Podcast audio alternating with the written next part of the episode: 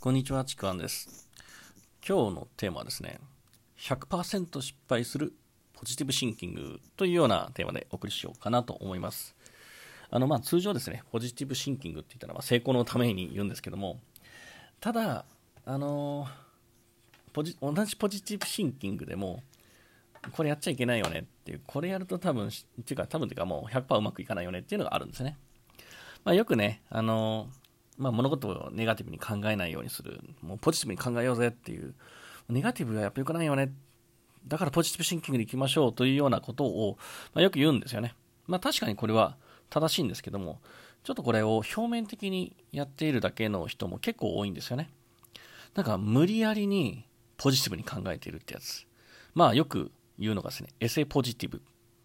エセポジですね。まあこれが結構あるんですよね。じゃあ、本来のポジティブシンキングとは違って、もうエセポジティブシンキングって何なんだろうというところなんですけど、その違いですね。まあ表面的なっていうところがあるんですけども、じゃあなんでエセポジシンキングって、エセポジって、あの、表面的なんだろうというところなんですけども、あの、これすごく、まあ簡単というかね、あの、その言ってる内容に結構出てるんですけども、大体ポジティブシンキング、まあ、エセポジはね、主体性を無視してるんですよね。自分に主体性がないポジティブシンキング。主体性がないってどういうことかっていうと、まあ、主体性自体って、あの、自分の身に起こる出来事とか、事象に対して、もう誰か他の人とか、環境とか外的要因に責任を押し付けないこと。すべてを自分の責任として捉えること。で、その上で選択行動をするっていうのが、まあ、主体性を持つっていうことなんですけども、で、だからこそもう起きたことも、これからやる未来のことも全部自分の責任なんですね。で、自分の責任だからこそ自由に選択したりとか行動ができるんですよ。これが主体性のある生き方なんですね。で、エセポジティブって、一見ね、すごいポジティブでいいようなこと言ってるんですけども、あの、起きた出来事に対して、何の責任持ってないんですよ。私関係ない。私が悪いんじゃないわよって。まあ、あの、とにかく責任を外部に押し付ける。何かを失敗しても、それ運が悪かったんだよ。だけ。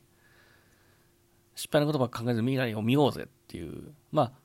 これだけ聞くとね、ああ、確かに前向きだなっていう。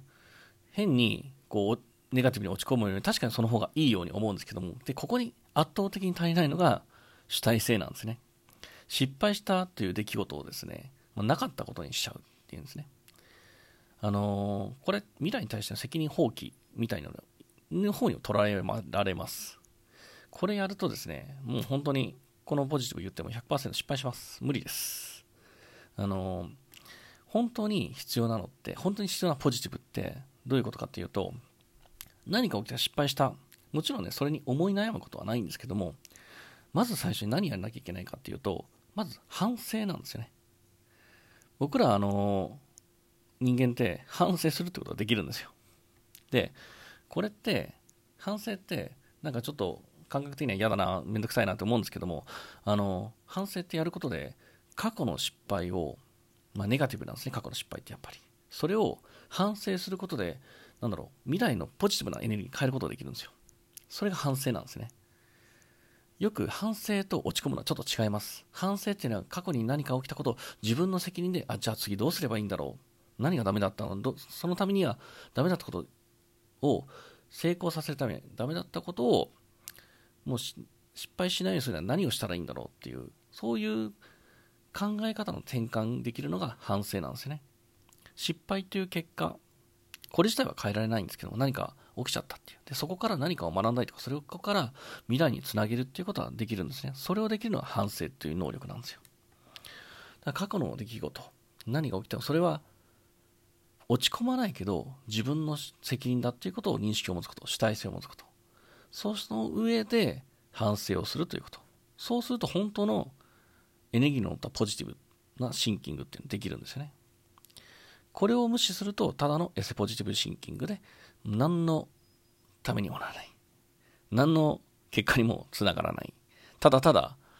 いやー、運が悪かったよね。できるよ、できるよ。っていう根拠もなく言ってるだけなんで。それだけだとね、まあ、運が良ければいけるかもしれませんけども、あの、本当に最速でとか、しっかりと結果を出したいんだったら、反省という能力を使うとですね、本当のポジティブシンキングできるようになると思います。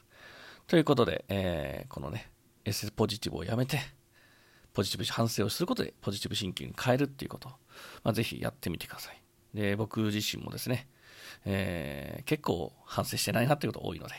この絵を喋りながら、ああ、やっちまってるなっていうことを反省して、ポジティブに変えていこうかなと思います。ということで、今回は以上になります。ありがとうございました。